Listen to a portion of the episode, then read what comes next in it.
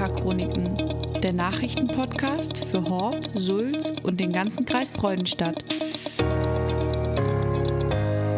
Seid gegrüßt, ihr wunderschönen Menschen da draußen. Mein Name ist Benjamin Breitmeier. Ich bin Redakteur bei der Südwestpresse Neckar-Chronik, eurer sympathischen Tageszeitung von nebenan. Heute ist schon Donnerstag, der 22. Juli und ihr hört die siebte Folge der Neckar-Chroniken. Boah, Freunde, es waren wilde Tage bei uns. Ich weiß nicht, ob ihr das wisst, aber die letzten beiden Wochen im Juli sind für Lokalzeitungsredaktionen quasi die Hölle. Ein einziger brutaler Kampf gegen das E-Mail-Postfach. Wellen um Wellen mit Terminen, Konzertankündigungen, Pressegespräche, Schulabschlüsse, Ratssitzungen, die alle irgendwie ins Blatt wollen. Das Krasse ist, in zwei Wochen, Schlag Anfang August, ist das komplette Gegenteil der Fall. Ihr kennt ja alle das berühmte Sommerloch. Aber wenigstens ist dieses Jahr ja Bundestagswahlkampf. Wie schon in der letzten Woche gesagt, wir werden euch über die Sommerwochen Spezialfolgen der Neckar-Chroniken servieren, in denen alle Kandidatinnen und Kandidaten der sechs größeren Parteien vorgestellt werden. Für den Kreis Freudenstadt und jetzt auch für den Kreis Rottweil. Meine Kollegin Christina hat auch schon die ersten Interviews eingetütet. Dann könnt ihr euch entspannt im Urlaub am Strand noch ein bisschen fit für den Wahlkampf machen. Aber kommen wir zu den Themen diese Woche. Und ich habe mich diese Woche ziemlich aufgeregt. Einmal über den langsamen Fortschritt beim Hochwasserschutz in Horb-Müringen und dann auch noch über das Thema Hohenberg-Umfahrung. Ihr müsst euch vorstellen, dass seit Jahren unklar ist, wie es nach dem Hochbrückenbau dort mit der Verkehrsführung auf dem Hohenberg weitergeht. Jetzt konnten wir diese Woche aufdecken, dass es da eine konkrete Tendenz gibt. Aber nicht nur das, herausgestellt hat sich auch, dass das Karlsruher Regierungspräsidium, das die Umfahrung plant, richtig sauer auf die Leute im Horber Rathaus ist. Warum? Das erzähle ich euch später in einem Kommentar. Dann mache ich noch einen kleinen Überblick über die Ereignisse der Horber Gemeinderatssitzung. Da wurde jetzt der Weg für den, äh, für den Solarpark an der A81 geebnet im Sulzer Teil hat meine Kollegin Christina Priotto vor allem für junge Familien etwas im Angebot. Da gab es eine Woche volles Programm für die Kleinen und es geht am Wochenende sogar noch weiter. Aus Losburg habe ich euch ein heißes neues Projekt für die Outdoor-Fans dabei. Da kann man ab sofort mitten im Wald in einem neuen dreckigen Camp übernachten. Dann müssen wir natürlich auch über unsere Rettungskräfte diese Woche sprechen die sich in die Hochwassergebiete aufgemacht haben, um zu helfen, wo sie können. Und das war schon ziemlich beeindruckend. Unser Kollege Michael Stock, der diese Woche für den Sport zuständig ist, hat uns ein paar News von der Olympionikin Elena Burkhardt dabei. Aber bevor wir tiefer einsteigen, machen wir uns auf an den Horber Neckar. Von da aus gibt es diese Woche nämlich ein bisschen Es ist einfach ein Träumchen, ich sag's wie es ist, an der Inselspitze, mit der Stiftskirche im Rücken, das Neckarrauschen im Ohr und dann in den Abendstunden unter den Bäumen mit guten Freunden was essen und trinken gehen, das ist einfach eine saubere Sache. Was Catherine Dijon und Johannes Kiefer mit dem Flößer 77 da aufgezogen haben, das ist einfach außergewöhnlich. Und zwar nicht nur, weil sie aus krassen umgebauten Seefrachtcontainern mit Graffitis ähm, ihre Getränke und Speisen servieren. Die beiden kennt ihr sicherlich auch als Wirte im Quartier 77, oben im ehemaligen Kasernenareal, wo man so absolut wahnsinnig stilvolle Veranstaltungen machen kann. Seit dem 1. Juni machen sie jetzt auch den Flößervasen unten in Horb und haben mir in der Vorbereitung mit einem kleinen Smiley dahinter geschrieben, grundsätzlich ist der Flößer 77 einer der geilsten Biergärten im Umkreis. Und hey, ganz im Ernst, sie haben einfach damit recht. Ihr bekommt dann nicht nur Cocktails mit Stil, sondern fantastische Burger. Für mich als Pflanzenfresser ist der Veggie Burger äh, absolut vegan mit Grillgemüse. Ah, perfekt, sage ich euch. Wirklich super lecker. Aber natürlich kriegt ihr da auch alles, was ihr braucht. Imbissklassiker, Currywurst, fantastische Pommes und so weiter. Aber als wäre das nicht genug, tischt euch das Flößer 77 Team auch noch ein ordentliches Kulturprogramm auf. Und zwar gleich am Freitag, 23. Juli. Streicht es euch dick im Kalender an. Da ist super viel los in der Stadt. Und stark finde ich auch, dass Johannes und Katrin dabei auf lokale Bands setzen. So spielt die Band Desert Reception. Die Jungs kommen alle aus Haupt und Umgebung auf dem Flößer 77. Und die Sulze Band Black Leaf Draft. Die spielt auf der Sommerterrasse am Marktplatz. Das machen die beiden nämlich auch noch. Beide starten um 19 Uhr. Freitag, 23. Juli. Guckt es euch auf jeden Fall an. Genießt den Sommer und zwar im Flößer 77. Ihr seht da auch uns äh, übrigens des Öfteren. Wir lesen da aktuell immer unsere Seitenkorrektur abends. Das geht nämlich an der frischen Luft besser. Also schaut mal vorbei. Werbung Ende. Was hab ich mich aufgeregt diese Woche? Erstmal hatten wir eine Geschichte über den Müringer Hochwasserschutz im Blatt am Samstag. Ihr müsst euch vorstellen, die Müringer, die hatten in jedem Jahrzehnt seit den 70er Jahren ein krasses Hochwasser im Ort. Allein das Hochwasser aus dem Jahr 2013 hat dort Schäden in Höhe von 1,6 Millionen Euro verursacht, die heute noch manchmal zu spüren sind. Jetzt haben wir ausgegraben, dass es mit dem Baubeginn der geplanten Hochwasserschutzmaßnahmen in Müringen wahrscheinlich noch bis Ende 2023 dauert. Zehn Jahre danach. Wohlgemerkt, Beginn der Baumaßnahmen. Das Ding ist wahnsinnig komplex. Ich habe euch das versucht in dem Artikel aufzudröseln, aber zusammengefasst, die deutsche Bürokratie ist manchmal einfach der größte Feind von schneller Problemlösung, wie es scheint. Der zweite Aufreger, der uns diese Woche beschäftigt hat, betrifft die Umfahrung des Hohenbergs. Ich muss da ein bisschen ausholen, um euch mal die Tragweite der aktuellen Ereignisse zu erklären. Die Umfahrung ist deshalb wichtig, weil wenn die Horber Hochbrücke von Nordstetten an Rauschbad mal fertig ist, dann wird der gesamte Verkehr von der Autobahn in den Nordschwarzwald über die Kreuzung bei der Araltankstelle am Eingang des Hohenbergs geregelt. Das ist eine einfache Ampel und das wird ein ziemliches Nadelöhr, so wie es gerade jetzt ist.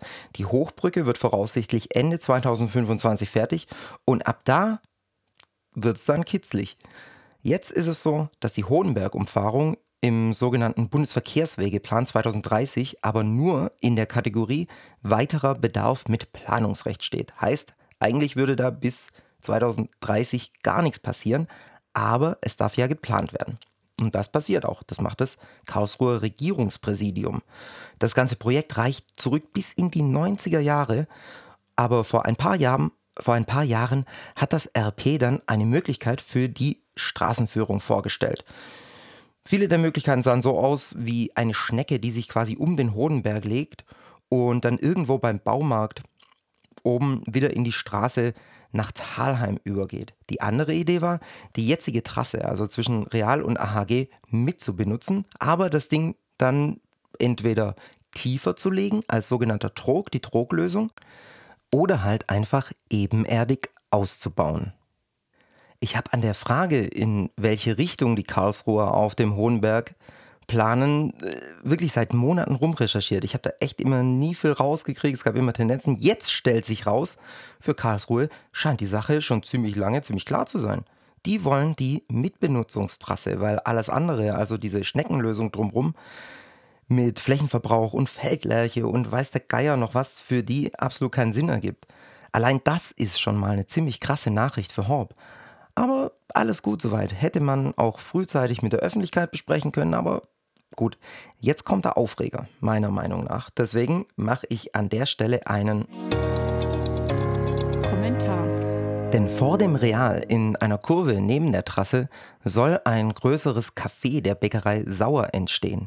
Der Horber Gemeinderat hat das auch eigentlich schon alles abgesegnet. Im Februar und März noch haben unter anderem Hobbs Oberbürgermeister Peter Rosenberger und andere Leute aus dem Rathaus immer wieder gesagt, hey, das ist alles cool, da gibt es keine Konflikte, das ist mit dem Regierungspräsidium abgestimmt und so weiter. Jetzt hatte ich diese Woche zwei Stellungnahmen des Regierungspräsidiums oder RP aus dem April dieses Jahres, also kurz darauf auf dem Schreibtisch, in denen das RP quasi komplett ausrastet. Ich habe sowas von einer übergeordneten Behörde noch nie in der Schärfe gehört. Ich lese euch da einfach nur mal kurz ein, zwei Sätze draus vor. Die haben gesagt, wir weisen darauf hin, dass durch diese Bebauung, also durch das Café, Tatsachen geschaffen werden, welche die Realisierung einer Mitbenutzungstrasse in Tieflage deutlich erschweren, sodass gegebenenfalls nur noch die geländegleiche Mitbenutzungstrasse zur Diskussion stehen könnte. Und dazu muss man wissen, Rosenberger hat letztes Jahr noch selbst gesagt, dass das die schlechteste Lösung wäre, also das ebenerdig auszubauen. Jetzt sieht es danach aus, dass es genau in diese Richtung gehen könnte, nur weil man nicht anständig miteinander kommuniziert hat. Das Rathaus sieht es natürlich alles ganz anders, sie sehen da kein großes Problem, das wird schon alles werden sozusagen. Jetzt haben sie für den September das Regierungspräsidium nach Horb eingeladen in den äh, Verwaltungs- und Technischen Ausschuss in Horb, um die Angelegenheit auch mal mit der Öffentlichkeit zu besprechen. Die interessiert es vielleicht auch. Besonders krass finde ich aber, ich habe natürlich auch mit äh, Matthias Sauer gesprochen, der Unternehmer, der da einfach nur ein Café bauen will und dafür auch ordentlich Geld in die Hand nimmt. Dem haben die nicht mal Bescheid gesagt, dass es da gravierende Probleme mit der Planung gibt. Und ihr müsst euch vorstellen, von der ganzen Sache hätte niemand was mitgekriegt. Noch bis zum September nicht. Es geht da um eines der wichtigsten Projekte der ganzen Stadt, verdammt, der ganzen Region. Deswegen, liebe Stadt Horb, Transparenz sieht definitiv anders aus. Dann war diese Woche ja noch die letzte Sitzung des Horber Gemeinderats vor der Sommerpause. Und weil ich jetzt schon so viel gelabert habe, das Wichtigste für euch in aller Kürze. Es gab eine super heiße Diskussion zum großen Solarpark an der A81 bei Aldorf. Die Gegner sagen da, landwirtschaftliche Flächen sollten nicht für einen Solarpark genutzt werden. Die Befürworter sagen, das Ding ist gut für den Artenschutz, wir müssen was gegen den Klimawandel machen und außerdem sind die beiden Landwirte, denen die Flächen gehören, selber groß, um zu wissen, was das Beste da ist. Long story short, 15 waren dafür, den Weg für das Ding durch einen sogenannten vorhabenbezogenen ba Bebauungsplan zu ebnen. Neun waren dagegen, die meisten davon in den Fraktionen CDU und FDFW. Drei haben sich enthalten. Also der Park hat damit eine ziemlich bedeutende Hürde im Projektverlauf genommen. Allerdings ist es natürlich noch nicht durch. Da kommen noch ganz viele bürokratische Vorschriften, Auslegungen, Einspruchmöglichkeit und so weiter. Dann wurden wieder mal die Gebühren für Kitas ein wenig angehoben und es werden für die Horber Schulen CO2-Ampeln und 15 Luftfilter beschafft. Wir schauen rüber in den Kreis Freudenstadt, genauer gesagt nach Lossburg. Ich habe ja schon gesagt, dass wir für die, das wird für die Camper spannend, denn da wurde ein sogenanntes Tracking Camp eröffnet. Das sind einfach so schicke Holzterrassen, sage ich mal, die mitten im Wald stehen. Da gibt es dann noch Sanitäranlagen wie eine Komposttoilette und so weiter. Und so kann man quasi in, direkt in der Wildnis den Wald genießen, ohne viel Glitzer drumherum. Das Ganze kann man sich online buchen unter trekking-schwarzwald.de und eine Nacht kostet 12 Euro. Witzig finde ich, erst nach der Buchung verschickt der Naturpark die in Anführungszeichen letzte Meile zum Camp. Das äh, hat schon so ein bisschen was Mysteriöses dann. Aber wenn ihr vorhabt, da zu campen. Das Ding ist quasi schon bis ins nächste Jahr ausgebucht. Nur unter der Woche gibt es noch einige Plätze. Also wenn ihr vorhabt, ein bisschen die Wildnis zu genießen, dann schaut da mal zeitnah rein, ob ihr noch was findet. So, was uns diese Woche auch beschäftigt hat, das sind natürlich die wirklich tragischen Ereignisse in unseren Nachbarbundesländern. Auch aus dem Kreis Freudenstadt waren wahnsinnig viele Rettungskräfte vor Ort. Das hat teilweise nur wenige Stunden gedauert, bis die ausgerückt sind. Da waren zum Beispiel auch die, die Horber Johanniter, die Nächte durchgemacht haben, um Betroffenen zu helfen. Die haben Kleider und Hygieneartikel besorgt. Die waren da in einer Notunterkunft stationiert, in einer Schule und mussten auch so Sachen machen wie ähm, seltene Medikamente beschaffen, weil die einfach weggespült wurden und natürlich auch traumatisierten Menschen zur Seite zu stehen, was wirklich eine sehr harte Aufgabe sein kann. Bei der Hochwasserhilfe dabei waren auch 26 Feuerwehrleute, Bayersbronn und andere Wehren und auch acht DRK-Helfer. Hier nochmal von unserer Seite aus vielen, vielen Dank für diese Solidarität, für diesen Einsatz. Wir schauen rüber nach Sulz. Ich habe diese Woche auch mit unserer Sulzer Kollegin Christina Priotto telefoniert. Da war gerade für junge Familien wirklich ziemlich viel geboten. Deswegen, falls ihr noch für kleine oder große Kinder nach einem bisschen Fets am Wochenende sucht, hört mal rein, was uns die gute Christina zu berichten hat. Und zwar gab es zum ersten Mal eine Kinderfestwoche von Montag bis Donnerstag mit einem großen Spielplatz im Wörthstadtpark mit zehn Stationen zum Hüpfen, zum Rutschen, Klettern, Seifenblasen machen, Jonglieren, alle möglichen Bewegungsgeräte ausprobieren oder kreativ sein. Hintergrund ist, dass der übliche Kinderfestumzug am Montag dieser Woche ausfallen musste, das zweite Mal in Folge wegen der Corona-Pandemie. Damit die Kinder etwas geboten bekommen, hat sich das Kinder- und Jugendbüro mit Gertrud Teller, unserer sehr engagierten Stadtjugendpflegerin, diese tolle Kinderfestwoche einfallen lassen mit vier Nachmittagen Programm für jeweils 100 angemeldete Kinder. Die konnten sich austoben. Ja, und war es das jetzt schon mit der Woche oder geht es da noch weiter? Ebenfalls Teil dieser Kinderfestwoche ist am Freitag eine Theateraufführung mit Rumpelstilzchen in Bergfelden, zu der man sich allerdings auch wegen der Pandemie vorher anmelden muss. 100 Kinder dürfen rein. Und am Samstag, alle, die dann wieder draußen unterwegs sein möchten, können direkt vorab ins Sommerferienprogramm der Stadt Sulz einsteigen und sich die Audio-Märchenwanderung zur Ruine Albeck hochnehmen, hoch vornehmen. Da wurden sehr kindgerechte Tafeln gestaltet. Die müssen die Kinder auf dieser circa eineinhalb Kilometer langen Tour finden, stehen aber alle am selben Weg, also ist machbar. Und die Eltern sollten dann mit einem Smartphone einen QR-Code einscannen und dann bekommen die Wanderer über das Smartphone Märchen zu hören, die die Märchenerzählerin Sigrid Maute, die auch bei der Kinderfestwoche dabei war, vorliest. Oben auf der Ruine gibt es dann noch eine Schatzsuche, verspricht also spannende Outdoor-Aktivität für Familien. Zum Abschluss unseres Nachrichtenüberblicks hat uns mein Kollege Michael Stock, der diese Woche den Sport macht, nochmal ein kleines Häppchen von Elena Burkhardt dabei. Ihr erinnert euch, unsere Olympioniken. Michael, komm, erzähl doch mal. Besser können Sportgeschichten nicht geschrieben werden. Elena Burkhardt aus dem beschaulichen Bayersbronn hat schon im Alter von acht Jahren davon geträumt, bei Olympia zu starten. Jetzt ist sie 29 und der Traum wird endlich wahr. Elena Burkhardt ist eine von 90 Leichtathletinnen und Leichtathleten, die Deutschland bei den Spielen in Tokio vertreten werden. Sie wird im Hindernislauf über die Distanz von 3000 Meter an den Start gehen. Am Mittwoch bereits ging ihr Flug Richtung Tokio. Ihre Mutter, ganz Taximama, hatte sie pünktlich zum Flughafen Frankfurt gebracht. Nach etwas Endspurt im Orga-Chaos, wie sie zuletzt schrieb, aber mit besten Abschlusstrainings und ausgerüstet mit dem Olympia-Outfit, trat sie die lang ersehnte Reise an. Derweil dürfte sie sich irgendwo in der Transitzone aufhalten, wie es ihr geht. Damit bringt sie uns mit ihrem Olympiatagebuch auf den neuesten Stand, das sie für die Südwestpresse schreibt.